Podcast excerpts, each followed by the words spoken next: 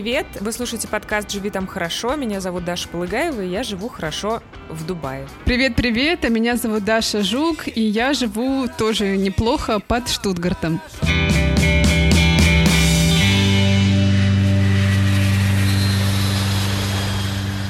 Даша, расскажи, как твои дела? Прошло две недели с тех пор, как мы обсуждали, как твои дела. Что-то изменилось? Да, все бабушки покинули меня, и мы теперь с Машей один на один фактически потому что муж у меня очень много работает.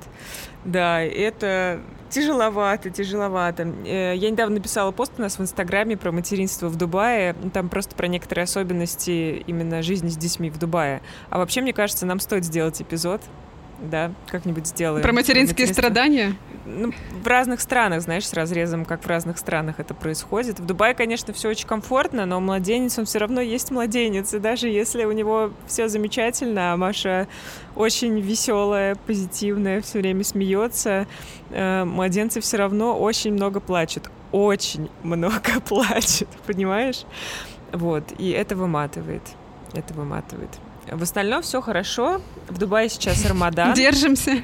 Держимся, да. Тяжеловато, но держимся. А, в Дубае сейчас Рамадан. Это значит, что тут действуют э, особые ограничения. Например, нельзя есть и пить на улице. А, в принципе, это касается всех, э, не только мусульман. Вот. А, я могу не следовать ограничению не пить, потому что я кормящая мать. Вот, поэтому я хожу с бутылочкой воды и пью ее. Такие дела. Чудесно. Как у тебя? Чудесно. Локдаун, Даш? Я не знаю, как отвечать на этот вопрос. Мне кажется, нужно просто записать э, ответ этот и все время его дублировать в разных подкастах, потому ну, что он не меняется. Локдаун, да, чтобы не напрягаться лишний раз. Ну, из последних событий, что у нас произошло? Мы сварили борщ с утра пораньше, потому что к нам в гости приходил дедушка, он полюбил э, русский борщ. Борщ называется «Для мужа», причем готовит его муж. Ну, Филипп мне помогает. Филипп... Готовили мы три часа, после чего Филипп сказал, это последний раз, когда мы это делали, потому что это выматывает. Это напоминает мне историю одной моей знакомой, которая съездила в Вену. Сейчас уже кажется, что это было в прошлой жизни. А, со своим мужем они сходили в оперу, и ему понравилось. Она говорит, «Э, ой, тебе понравилось? Отлично, в следующий раз мы можем сходить вот на такую-то такую-то оперу. Он говорит, в смысле в следующий раз? Мы сходили один раз и все. И, и все, и, и больше мы никуда не пойдем. Забудь об этом. То же самое с борщом, видимо. Ну, по крайней мере, рубрика у нас остается повариха борща. И в этом выпуске она у нас тоже будет. А так все хорошо. Я ухожу в небольшой отпуск. Решила закрыть компьютер на неделю и вообще к нему не прикасаться. Читать книжки, ходить гулять. Прекрасная идея. Правда, как только я решила читать книжки и ходить гулять, у нас страшно испортилась погода, и всю неделю обещают дождь. Но ничего, мы тоже держимся. Последние четыре выпуска, включая этот, мы сделали при поддержке бренда итальянского белья «Тезенис». Мы с Дашей стараемся покупать одежду с умом и заботой об окружающем мире. И мы очень рады сотрудничать с Тезенис, потому что эта компания действительно повышает уровень экологической ответственности. Мы также считаем, что вообще это очень важно вводить экологические привычки в свою ежедневную жизнь, и белье из переработанных материалов — это такой отличный первый шаг в сторону экоответственности. А с Тезенис это еще и красиво. У Тезенис вышла коллекция нижнего белья из переработанного кружева. Белье само по себе очень классно выглядит, а материал мягкий и приятный на ощупь. А еще к новому сезону отпусков Тезенис подготовил новую коллекцию купальников, некоторые серии которой изготовлены из переработанной микрофибры. Так что если в этом году вам все-таки удастся вырваться куда-нибудь к морю, ну или, как мне, хотя бы к местному озеру или местной речке, обратите внимание на купальники Тезенис. Я уже даже присмотрела для себя несколько вариантов, а ссылочки я оставлю в описании этого эпизода. Друзья, мы обещали вам рассказывать о разных способах переезда в наших выпусках. Сегодня мы хотим поговорить о таком способе, как переезд через обучение, через образование в той или иной стране. Мне кажется, часто так бывает, что люди, которые уезжают поучиться, они, в общем, так там и остаются. У меня есть э, прекрасная моя подруга Тони, которая уехала учиться в Сент-Мартинс в Лондоне. И она говорила, нет-нет, я вернусь в Россию, нет-нет, я вернусь в Россию. У нее даже были какие-то интересные оферы хорошие, э, но, в общем-то, так она там и осталась. И таких людей, мне кажется, очень-очень много. Ты знаешь, я перед выпуском специально задала вопрос своим знакомым друзьям, которые уехали учиться за границу, а, про то, какой процент возвращается в Россию, и они как-то очень а, саркастически поржали на мой вопрос, типа, блин, ну, даже если по программе предусматривается твое возвращение обратно, уезжает прям какой-то минимальный процент. Потому что, конечно, многие хотят а, найти работу, зацепиться, и, как ты сказала, рассматривают обучение как именно опцию иммиграции. Ты когда-нибудь думала об этом? А, ты знаешь, нет. А, ну, то есть я сейчас задумываюсь о том, что можно было бы, раз уж я живу в Европе и сейчас себя ищу и придумываю себе какие-то занятия на будущее, можно было бы поучиться, потому что это, на мой взгляд, очень классный способ интеграции а, в местной комьюнити. Кроме того, что ты получаешь а, какие-то профессиональные зна- знания, навыки, ты еще прокачиваешь свой язык. Вот мой репетитор по английскому, Каролина, которая нам давала интервью в одном из выпусков, она говорит, что, Даш, вот чтобы тебе перепрыгнуть э, через вот это плато, да, так оно называется, вот когда, когда ты с одного уровня на другой приходишь, а я сейчас перехожу с уровня upper intermediate на уровень advanced, очень классный способ это сделать — поступить в иностранный университет, потому что у тебя просто не остается выбора, и ты изучаешь разные предметы, дисциплины на иностранном языке, и так очень сильно прокачиваешь свой язык. Я, в принципе, об этом думаю, но не то чтобы прям очень серьезно сейчас. Еще один момент. Э, в университете, если это какое-то приличное учебное заведение, ты обрастаешь разными контактами, связями, то есть таким нетворкингом занимаешься, и это тоже потом тебе в дальнейшем может очень помочь, в том числе в поиске работы, например. Знаешь, Даш, э, я вот второй выпуск, знаешь, о чем думаю? Мне прям стыдно признаться. Тут ты рассказываешь про обуч- обучение, образование, там все, я думаю. Мой внутренний критик, видимо, мне это говорит. Ну какое обучение, Даша, на тебе уже за 30.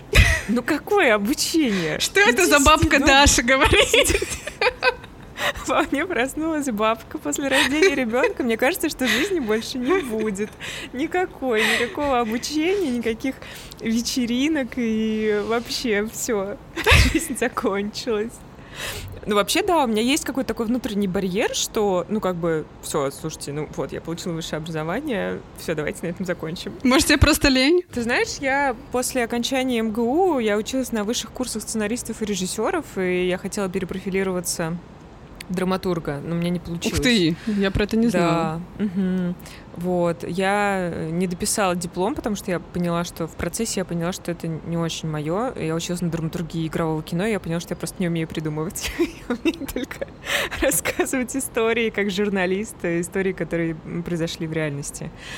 Uh, да, и мне кажется, что мне не хватает вообще упорства, хотя uh, в какой-то момент я думала, об, и я вообще думала именно об эмиграции в университетские годы или вскоре после окончания университета, и у меня была идея поступить э, в такую школу Люмьера в Париже, поскольку французский мой первый иностранный язык, и тогда у меня на хорошем уровне был, и я хотела там как раз заниматься звукорежиссурой, там всякие творческие профессии, в этом колледже.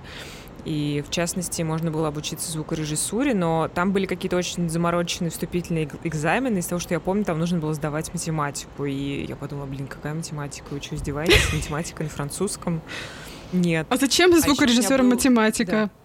Не знаю, но, видимо, видимо, чтобы вот такие люди, как я, сразу останавливались и не шли дальше. Но все-таки там есть ну, техническая ага. составляющая. Слушай, ну ты сказала про возраст, а я поняла, когда готовила этот выпуск, а, что многие университеты вообще не ставят возраст как ограничение. И это очень классно. То есть мы э, в России немного зациклены на том, что до 30 нужно построить блестящую карьеру, стать уже там вице-президентом какой-нибудь компании или главным редактором, как в, нашем, там, в нашей отрасли, или еще кем-нибудь. А, но при этом я а, знаю историю людей, которые после 30 все бросили, а, перепридумали себя или выбрали какую-то какую новую профессию, поступили в университет начали новую жизнь жизнь. Я думаю, что если мы решим остаться в Германии, и я приму решение менять э, свою работу и не зарабатывать рубли, как сейчас, а евро, то мне, конечно, нужно будет как-то интегрироваться и искать работу в европейской немецкой компании, а для этого поучиться в университете было бы, мне кажется, прям очень классно и полезно. Да, отличная идея, не слушай бабку Дашу. Все у тебя получится, если захочешь. А, про какие тебя тоже. мы сегодня поговорим? Ты имеешь в виду сходить на вечеринку? Да, я думаю, через годик у тебя получится сходить на вечеринку. Или если бабушки приедут обратно в Дубай, отдавай а просто а знаешь, нашу что, бабушку. Даш, а ты тоже на вечеринку пойти не можешь. Да, и я тоже не могу. Сегодня вы услышите, друзья, две истории. Первая наша героиня — это Саша, которая по американской программе Fulbright на год уехала в Штаты и преподавала русский в американском университете, а после этого поступила во французский университет на магистратуру. А вторая героиня — это Ольга. Она поступила в университет в Австрии по программе Европейского Союза, которая называется Erasmus Mundus. Довольно популярная программа, ну и так она там и осталась. Угу. А, вообще обе эти истории именно про бесплатное образование, мы специально так их э, подбирали. И Слушая девчонок, я сама поняла, что если бы раньше, лет в 20, когда я еще не была бабкой, я где-то услышала такие подробные инструкции, то, возможно, сама бы лыжи намылила. Потому что, в общем-то, точка входа не такая сложная, нужны хорошие оценки, знания профильного языка. Во многих вузах это уровень B1, то есть средний, или B2 выше среднего, и толковое мотивационное письмо. И никакие экзамены во многих вузах не нужны. А я почему-то думала, что нужно сдать еще кучу экзаменов, и меня это пугало, потому что я и так огромный стресс испытала, пока поступала на журфак МГУ, и мне не хотелось это повторять. Да, слушай, слушай это, и сердце кровью обливается. Надеюсь, что у кого-нибудь получится воспользоваться лайфхаками от наших героинь. Давай послушаем, как про все это рассказывает э, Саша, которая поучилась в США и во Франции. В России, в Москве я училась в Московском государственном лингвистическом университете на специальности теория методика преподавания иностранных языков и культур. То есть, по факту, я, можно сказать, по специальности преподаватель английского, французского языка. Вот. И я закончила в Москве бакалавриат и магистратуру. И во время уже на последнего, по последнего года бакалавриата я решила подавать на всевозможные стипендии, потому что внутри меня было такое чувство, что все-таки это возможно. Можно найти стипендию стипендии, можно поехать учиться за границу. И плюс ко всему опыт людей со стороны, опыт э, разных э, людей в интернете тоже говорил о том, что это возможно. Поэтому я вот решила найти стипендию, которая бы мне подошла. А ты планировала возвращаться или ты смотрела на возможные варианты и опции думала, ну как пойдет, так пойдет? Ну, с одной стороны, как пойдет, так пойдет, но сейчас, уже много лет спустя, я понимаю, что я рассматриваю по-прежнему вариант вернуться в Россию. То есть у меня есть очень много знакомых, которые э, готовы сжечь мосты, закрыть дверь навсегда, не возвращаться никогда в жизни. Для меня это, наверное, все-таки не так. Я очень люблю Россию. Для меня в первую очередь было интересно попробовать там пожить, но никак не уехать навсегда. И я вот год назад во время карантина читала э, роман Набокова «Дар», и там там была очень интересная фраза, которая мне запомнилась, что я взяла от России ключи, я знала, что я всегда туда могу вернуться. И вот мне кажется, что мои ключи от России, они по-прежнему есть, и я всегда готова и рассматриваю возвращение. Как ты выбирала программы, какие варианты ты рассматривала, какие вообще были у тебя возможности? Ну, у меня всегда стояло два варианта, то есть это либо э, что-то англоязычное, либо франкоязычное, потому что у меня были два языка на факультете, это английский и французский, и в результате я, собственно, собственно, сузила свой поиск именно по этим языкам.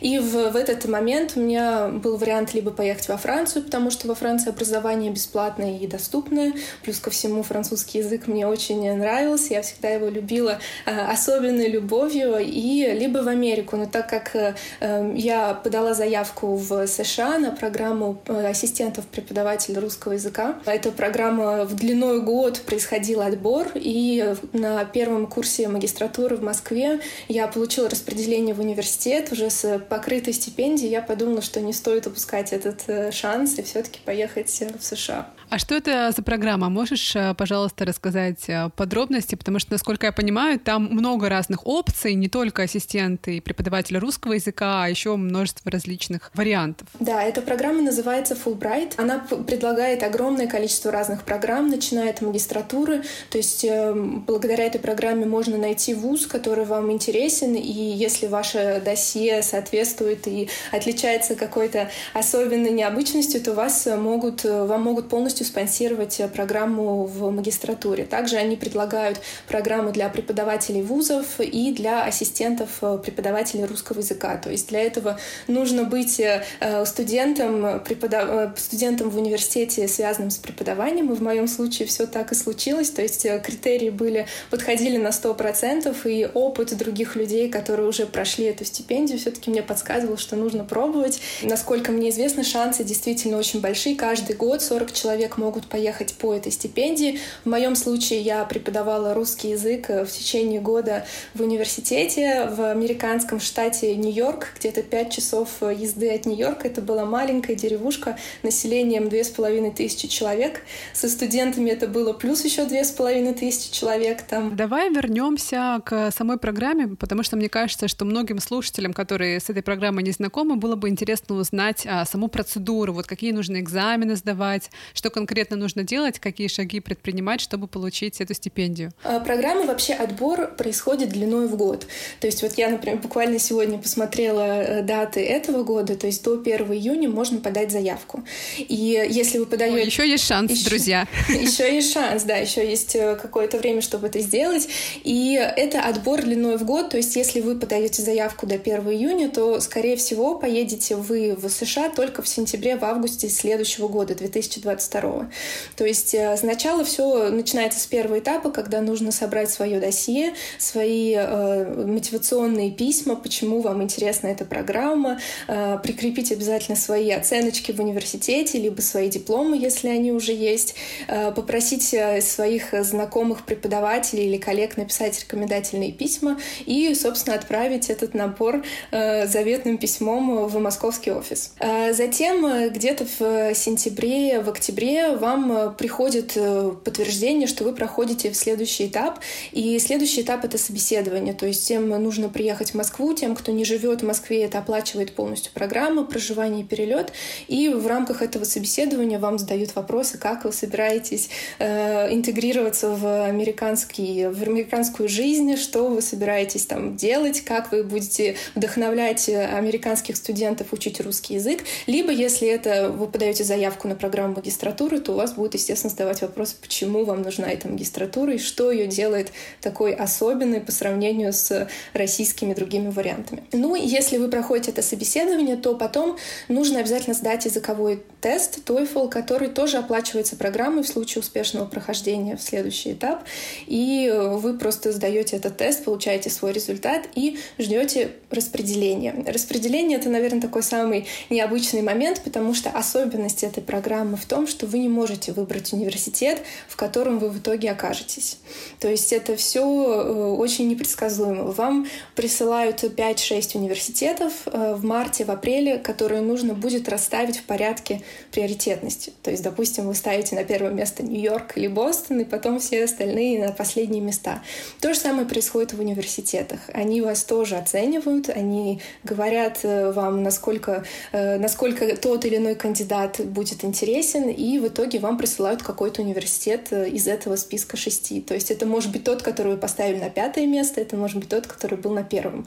И вы вправе отказаться, если вам вдруг не захочется туда поехать. В общем, такая русская рулетка практически. Сложно ли тебе было получить эту стипендию? Я бы не сказала, что были какие-то подводные камни. Эм, ну, единственное, что языковой тест, потому что TOEFL — это немножко... Это не совсем про знание языка, это не совсем про то, насколько хорошо вы можете понимать английскую речь. Это все таки знание структуры. И вот ну, на моменте экзамена пришлось немного попотеть. Но я думаю, если к этому готовиться заранее, то проблем с этим тоже никаких не должно быть. А что для тебя означало вообще получение этой стипендии и что она покрывала? Она давала тебе возможность полностью жить и существовать в Штатах или тебе нужны были какие-то деньги? Вот это тоже очень хороший вопрос, потому что здесь, так как мы уже сказали, что это русская рулетка, здесь э, кому всем повезет повезло по-разному. И по общению с другими ребятами поняли, что все прожили абсолютно разный опыт и по-разному восприняли вообще этот год э, в США. Мне повезло, то есть университет, который я получила распределение, я, наверное, уже говорила, называется Colgate. Все ассоциации всегда очень интересные привозят. Э, там э, у меня покрывалось, мне, мне предоставляли жилье, то есть я жила на кампусе в небольшой квартире, которую я делила с девочкой из Германии, которая была тоже ассистентом немецкого языка. То есть квартира была покрывалась полностью университетом. Также питание на кампусе предоставлялось, то есть мы в любой момент могли пользоваться всеми кафешками на кампусе. И по, помимо этого выплачивалась, выплачивалась какая-то сумма денег, то есть это, если я не ошибаюсь, было где-то 800 долларов в месяц, которые по факту были просто на расходы э, повседневные. То есть хочется поехать в Лос-Анджелес, пожалуйста. То есть этих денег вполне хватало на путешествие. Ты сказала, что для тебя этот опыт был отчасти как американский фильм, и ты многое для себя открыла и узнала. Но вот как ты вообще там, в принципе, себя чувствовала как русская в американском университете?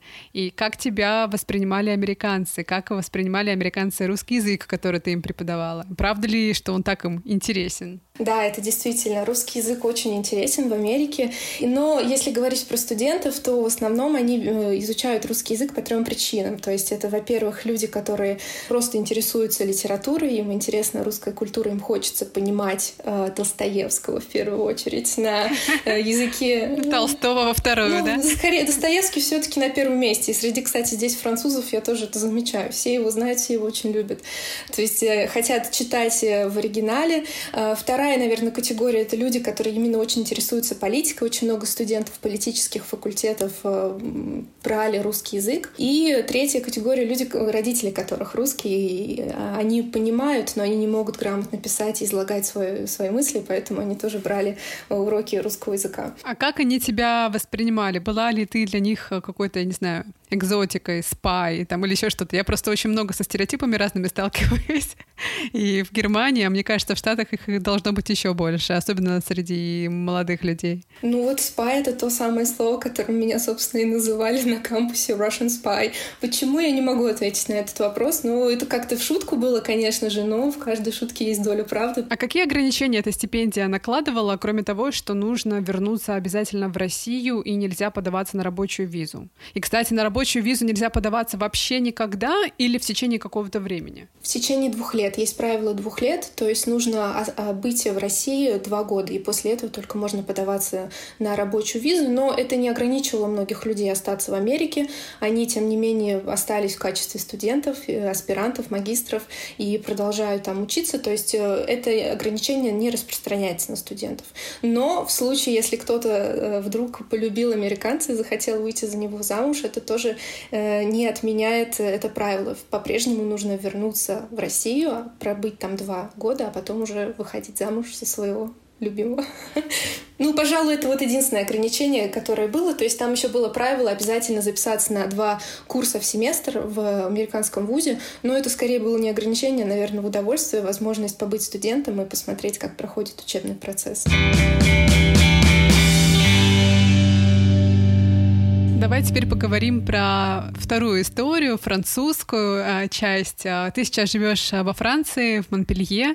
Ты поступала какое-то время назад на магистратуру. Расскажи, пожалуйста, как устроена система поступления на магистратуру во Франции, сколько ты готовилась, какие были требования? После того, как я вернулась из Америки, мне захотелось, мне, я загорела желанием все-таки добить эту историю с Францией, потому что когда я еще подавала заявку в Америку, я рассматривала Францию, и в тот момент я сдавала языковой экзамен, который называется DALF-DELF, то есть на уровень от А1 до С2. И у меня уже на руках был сертификат сертификат. То есть, когда я вернулась в Москву, я была абсолютно готова к поступлению во Францию, потому что большинство документов у меня уже были готовы. То есть, это абсолютно стандартный пакет документов, включающий в себя свой диплом, оценки, э, рекомендательные письма и обязательно языковой сертификат. Э, процесс поступления во Францию достаточно прост. То есть, это, наверное, самая простая часть из всего, что может быть вот именно с, связанной с французским обучением. Есть э, такая платформа, платформа, которая называется Campus France. И на этой платформе происходит как раз-таки весь процесс поступления во французский вуз.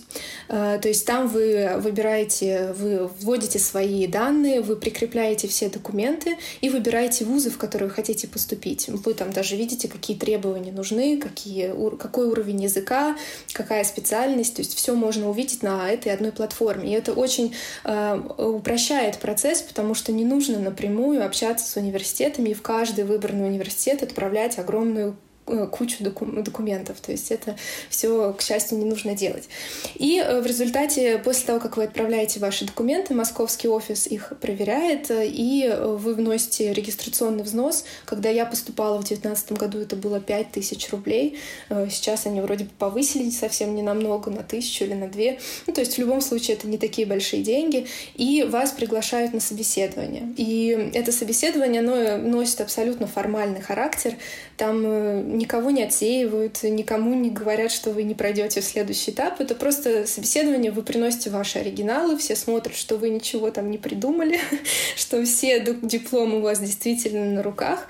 И после этого отправляют уже ваше досье на рассмотрение во французские вузы. И это происходит где-то в апреле, мае, и в конце, наверное, мая, в начале июня, может быть, июля, э, вам приходят постепенно ответы из университетов, которые вы выбрали. Если я не ошибаюсь, можно выбрать 7 университетов или 7 программ в целом. То есть оказалось еще легче, чем э, история американская для тебя, да?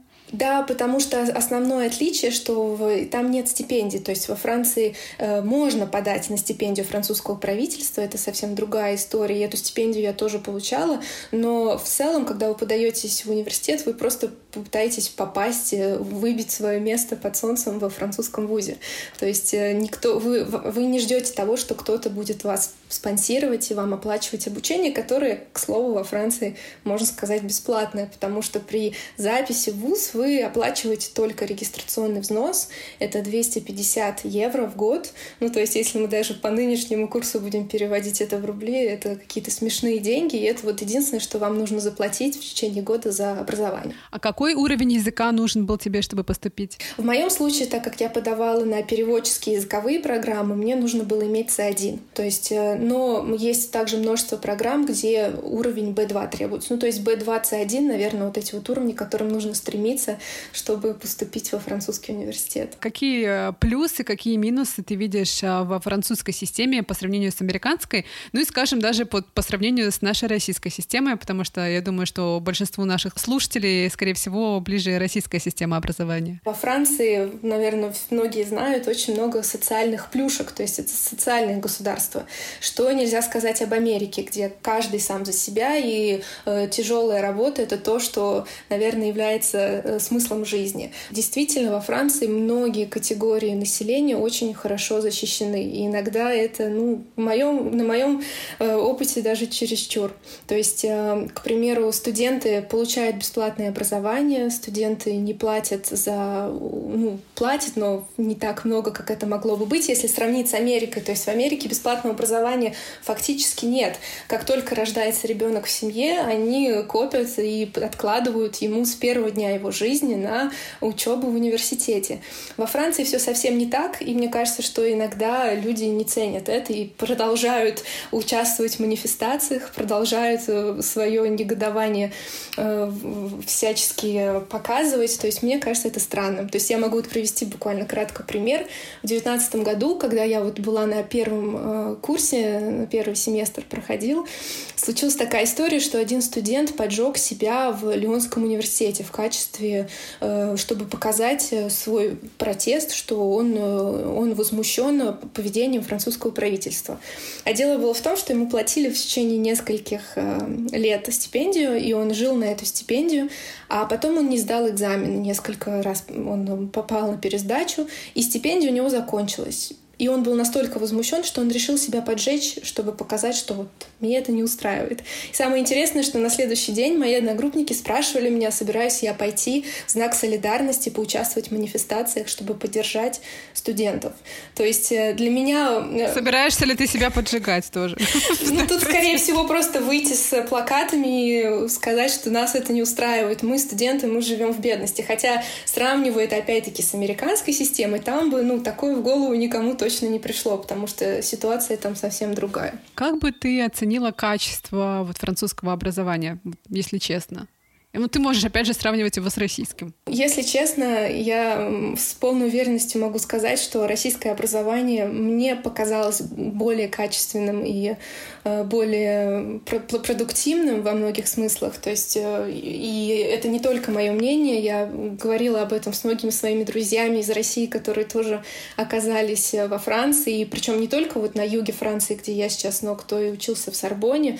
То есть они говорят, что вот, по крайней мере, подход нашего нашего лингвистического университета всегда был гораздо более серьезным и более э, надежным. То есть мы очень много учили, нас, нас очень много оскорбляли, но тем не менее это дало свои плоды. Мне бы хотелось подытожить два твоих опыта, французский и американский, и узнать у тебя, как тебе кажется, что в целом дает опыт э, образования за границей, легче ли после этого тебе интегрироваться в местное комьюнити, и насколько тебе кажется вообще история образование за границей с удачным способом иммиграции, вот если ты хочешь остаться в стране? Ну, однозначно, это очень хороший способ иммиграции, потому что студенческая виза, во-первых, позволяет понять, насколько вам это место интересно, хочется ли вам там оставаться, и потом на месте уже гораздо проще искать э, какие-то э, зацепки, чтобы в дальнейшем остаться. То есть э, я бы для себя сказала, что для меня опыт Америки и Франции, он во многом раскрыл глаза на многие, э, на многие проблемы, на многие интересные аспекты жизни. Я чувствую себя очень богатой, вот именно, наверное, в таком э, духовном смысле слова, потому что я понимаю, что э, какой бы строение ни подумал, у меня везде есть друзья, у меня есть люди, которым я могу написать в любой момент. То есть, и это все благодаря вот опыту жизни за границей. Друзья, мы хотим вернуться к нашей рубрике «Советуем дружественный подкаст». Недавно я для себя открыла новый подкаст о карьере, работе и перезапуске себя. Он называется «Трудовая аудиокнижка». В подкасте можно послушать, прям в тему нашего сегодняшнего выпуска, историю девушки, которая после 30 лет как раз переехала учиться в небольшой немецкий городок, а потом нашла работу в Берлине и так там и осталась. Привет! Это Мила и подкаст «Трудовая аудиокнижка».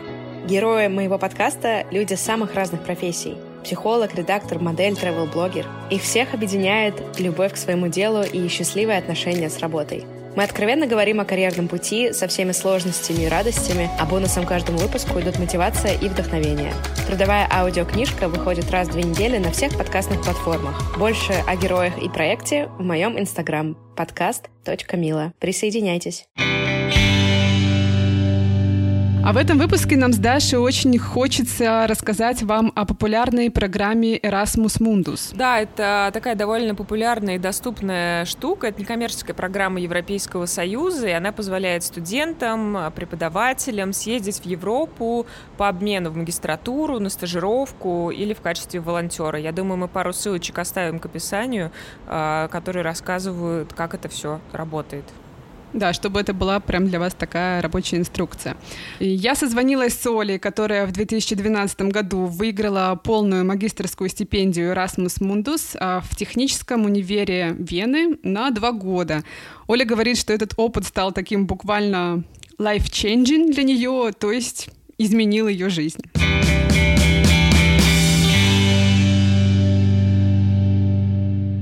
Вообще Erasmus, конечно, это супер а, популярная программа, но удивительно, что немногие о ней знают, и я тоже, когда училась в университете, несмотря на то, что я училась в МГУ имени Ломоносова, и у этого университета как раз, конечно, очень много разных связей с европейскими учебными заведениями, а нам про это не говорили вот так прям на лекциях и не призывали, нужно было самому самой как-то это искать. А, я думаю, что не все наши слушатели тоже про эту программу знают, поэтому я бы тебя, поскольку ты под подкована в этом вопросе, попросила рассказать про то, как она вообще устроена. Да, с удовольствием. Но ты действительно права, что э, именно, мне кажется, люди замечают только ту информацию, на которой они уже сфокусированы, да, то есть остальное просто проходит а, мимо. У меня был такой случай, мы, это была лекция, и пришел преподаватель и говорит, вот, тут есть вообще-то летняя программа, кто хочет, подавайте. Я была единственная, кто вообще записал это, что я так, да ладно, конечно, давайте сюда. Никто больше даже не отреагировал. Стандартный Erasmus Mundus — это учеба в нескольких университетах. То есть это такой консорциум из нескольких университетов. И э, ты, подразумевается, что ты меняешь университет каждый семестр. Таким образом, у тебя получается такой joint, uh, joint degree uh, из нескольких uh, университетов, и ты возвращаешься в последнем семестре и пишешь диплом в одном из них, в университете своего выбора. А в моем случае это было немножечко по-другому, потому что я попала на проект. Uh, проект заключался в таком тоже соглашении между несколькими университетами под эгидой uh, ТУ Дрездена, да, то есть такой технический университет, он объединил под собой э, партнерские университеты Европы и России. И так оказалось, что в этом консорциуме был э, технический университет Вены, который меня интересовал. То есть там была именно программа магистрская, которая на которой я хотела учиться. Я подала в университет и на стипендию, и таким образом получила везде положительный ответ и смогла поехать на полную магистрскую степень и все расходы. То есть я действительно не заплатила абсолютно ни одного евро за свое обучение. А были ли какие-то подводные камни вот в самой процедуре а, поступления? Что важно знать новичку? Ну, во-первых, это оказался очень долгий процесс. То есть это нужно начинать прям нам очень заранее. Это вот именно в плане логистики это было довольно такое комплексно. Поэтому начинать на самом деле нужно больше, чем за год. Чем раньше, тем лучше на самом деле. А, потому что здесь, конечно, идет вся подготовка документов. Даже просто подать перед тем, как ты отсылаешь документы, эти документы уже должны быть э, переведены, заверены, на них должен быть апостиль, то есть все это должно быть э, подготовлено. У тебя должен быть тест IELTS или TOEFL, там, в зависимости от университета, да, это тоже все очень долго. Э, и затем нужно также планировать 6 месяцев Зависит от страны, то есть в моем случае Австрия, у нас тут такая невероятная бюрократия, как оказалось. то есть мне нужно было 6 месяцев, чтобы подготовить саму визу. Поэтому это все очень долго, и это, я думаю, самое главное, да, ну, из таких самых базовых пунктов. Во-вторых, это сама мотивация, то есть это именно сами документы. Мотивационное письмо, а, резюме, ну, про резюме я не буду говорить, это, в принципе, все так стандартно, да, ну, то есть оно должно быть четкое, ясное, с фокусом, но именно мотивация для меня оказалась довольно сложным пунктом здесь. В России, в принципе, нет такой именно вот культуры таких структурированных мотивационных писем. Для стипендии это оказалось одним из решающих факторов, то есть в процедуре именно а, подачи документов, в процедуре отбора. Как ты проработал эту мотивацию и как ты ее сформулировала? Потому что мне кажется, что это было бы супер полезно, если бы ты дала какие-то здесь, может быть, советы, нашла какие-то лайфхаки, которые могли бы помочь людям. Да, во-первых, мне кажется, нужно для себя очень объективно и рационально ответить на вопрос. А почему именно ты, да, почему вы должны выбрать тебя? Потому что на самом деле на стипендии подают невероятно талантливые люди. Стипендии бывают разные. Нужно прекрасно понимать, кто это письмо будет читать, потому что это, в принципе, у тебя вот твой единственный шанс, у тебя пустой лист бумаги, особенно если ты не писатель, это очень сложно и ясно сформулировать, да. Поэтому э, нужно четко представлять, например, поддерживает ли эта стипендия э, именно, э, может быть, какие-то какие локальный бизнес, например, написано ли на сайте стипендии четко, что э, после окончания этого вуза подразумевается, что студент будет приносить пользу стране. Своей стране. да. Своей стране, откуда mm-hmm. он приехал. Подразумевается, что ты должен вернуться, и эти знания, которые ты получил в университете, применить э, у себя и продвинуть прогресс. Ага, мне очень интересно, какой процент возвращается обратно, потому что одна моя приятельница рассказывала, что это просто какой-то минимальный процент людей, хотя они считают, что все сто процентов должны вернуться. Никто не скажет, что это какой-то такой brain drain, да? Но действительно, я, конечно, тоже, ну, в моих кругах, кто учился здесь по стипендии, конечно, честно сказать, я не знаю никого, кто вернулся обратно. Но да, в моем случае, когда я подавала свои документы, документы. То есть мне пришлось даже писать отдельное эссе на тему, а каким образом эта программа и эти знания, которые я получу, поможет э, развить именно эту область в России. Да? Мне кажется, это такой один из э, главных пунктов, почему именно этот фонд должен вкладывать эти деньги в тебя. Да? И конечно, здесь очень важно, например, также показать свои оценки. То есть оценки — это базовый пункт.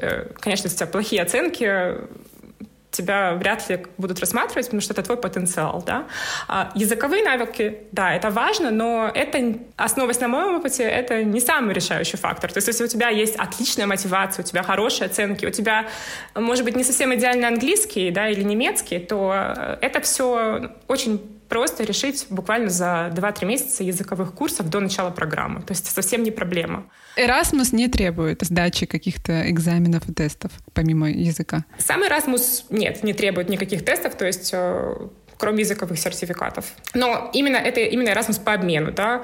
Но если мы уже смотрим какая-то такая прям продвинутая Erasmus Mundus программа, это действительно, действительно все индивидуально. То есть нужно смотреть именно по каждой программе, что э, Erasmus Mundus — это каталог из магистрских программ, которые они обновляют каждый год, там больше 140 программ, и, конечно же, у каждой своя специфика, то есть э, уже нужно смотреть конкретно, детально. Да. Ну и еще что хочу сказать, что э, здесь, конечно, отбирают да, по... То есть языковой сертификат важен, но абсолютно не важен, например, твой возраст. То есть даже если тебе 75 лет, ты все равно можешь поехать э, в какую-нибудь страну по этой программе? Ну да, 75 лет и ясность ума, то у тебя есть шансы.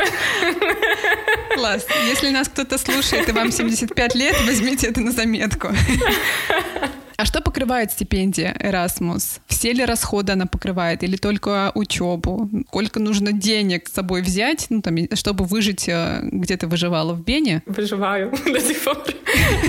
Да. Стипендия покрывает абсолютно все. То есть это, э, вот действительно, я подавала на несколько стипендий, и Erasmus Mundus предлагает одно из самых лучших финансирований из всех. То есть мне покрывалось, конечно же, я не платила никакие э, расходы на само обучение, то есть студенческие сборы покрывались Erasmus Mundus.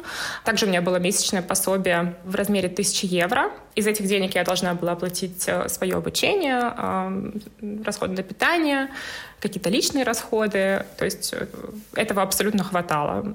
То есть для Вены, в принципе, этого было даже очень много. То есть я и путешествовала, и абсолютно, в принципе, себе ни в чем не отказывала.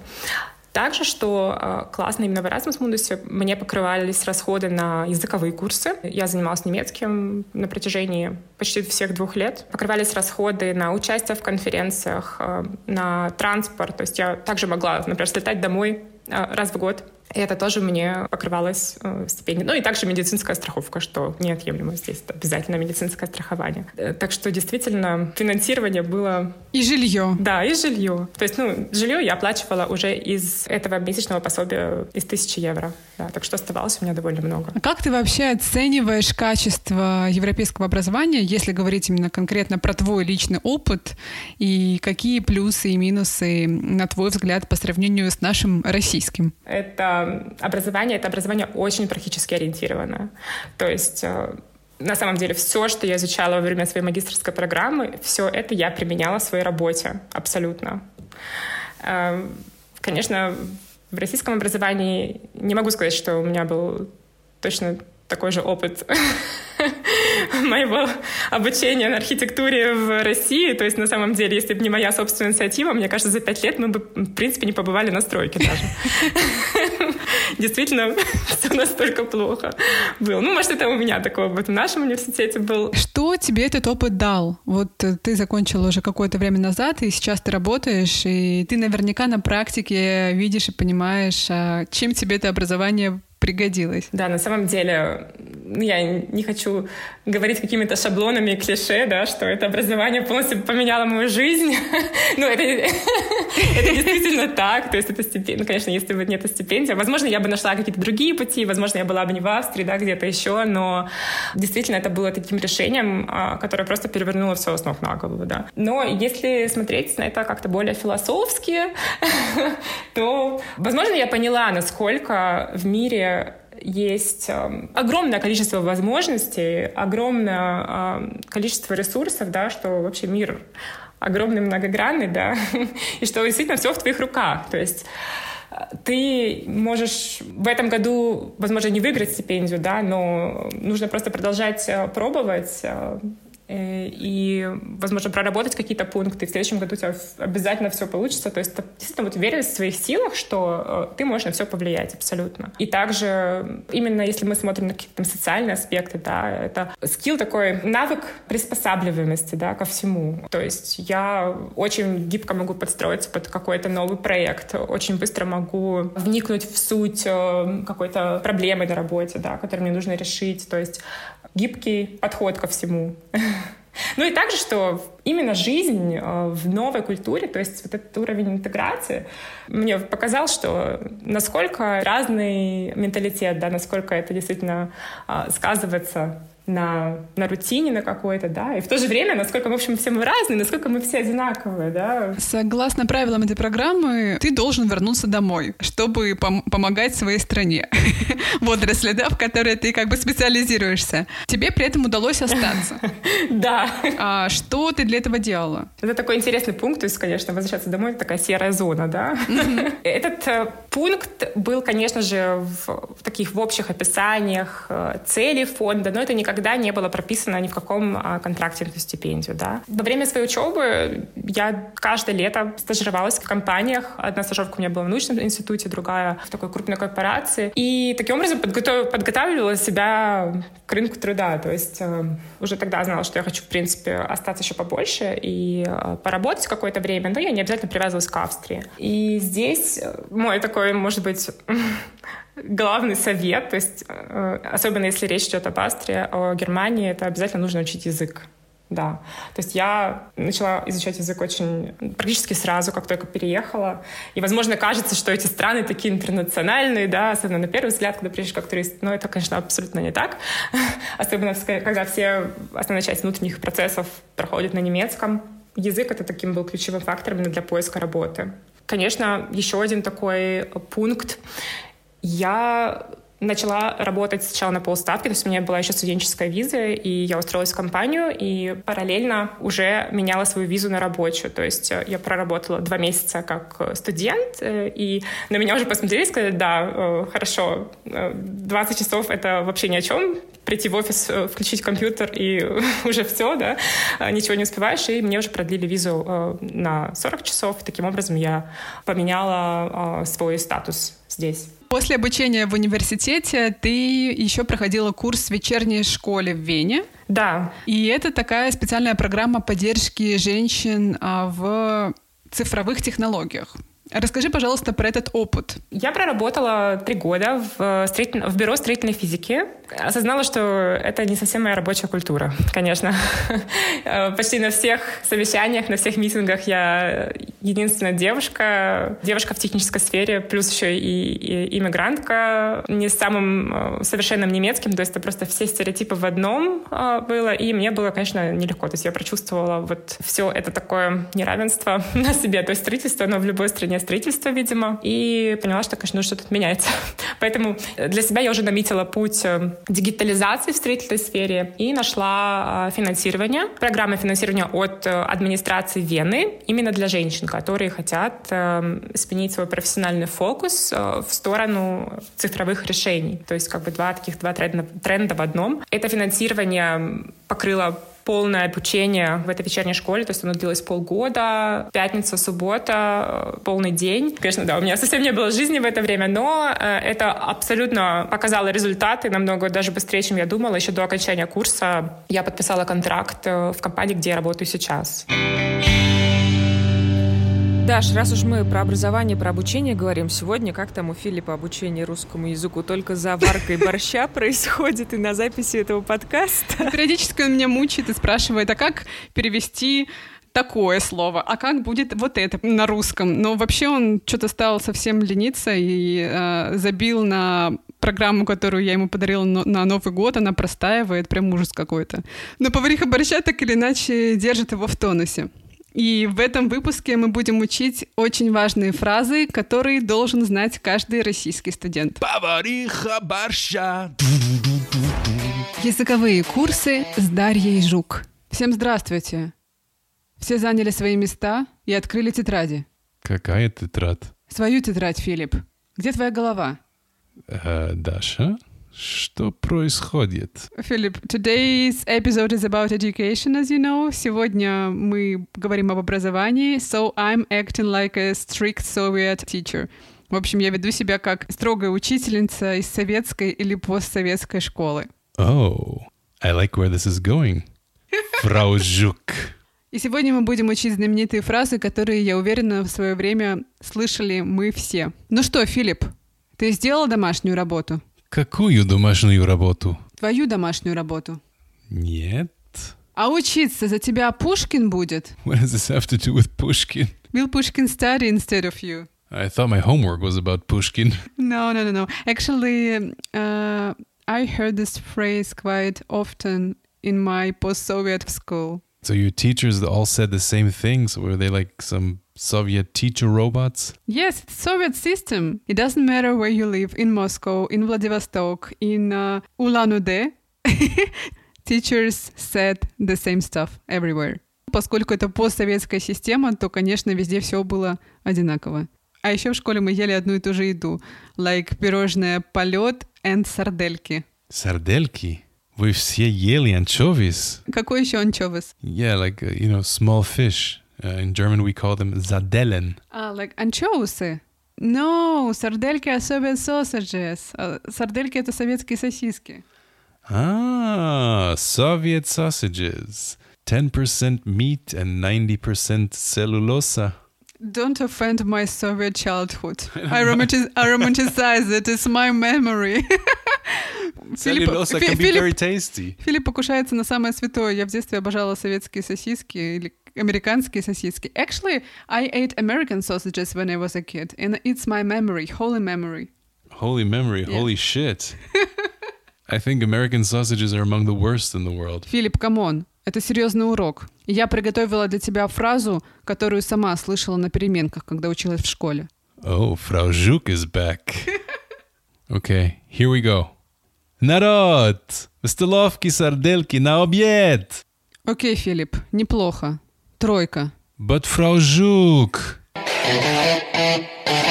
Даш, мне кажется, что вам просто нужно запланировать поездку в Россию, чтобы простимулировать человека к э, изучению важных фраз, таких как прививка, спутник, перчатки. Шпутник, кажется, по-немецки. Очень похоже. Да, я думаю, что поездка в Русь, как Филипп говорит, его может мотивировать. И вообще ему нужно готовиться к знакомству с моими родителями. Представляешь, он с ними же только по WhatsApp общался. Да ладно. в течение всех этих Ничего лет, потому что я переехала, и практически сразу началась пандемия, и мы не успели съездить познакомиться. Так что выбора у него нет. Друзья, спасибо, что дослушали до конца. Мы будем рады любому вашему фидбэку. Да, мы уходим мы устали. небольшие каникулы, да, Даш? Мы очень интенсивно.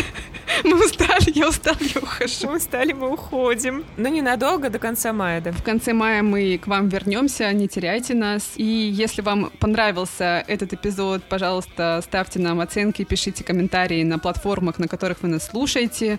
Подписывайтесь на наш инстаграм. Мы там периодически рассказываем про нашу жизнь в Германии и Дубае. И живите там хорошо. Пока-пока. Пока-пока.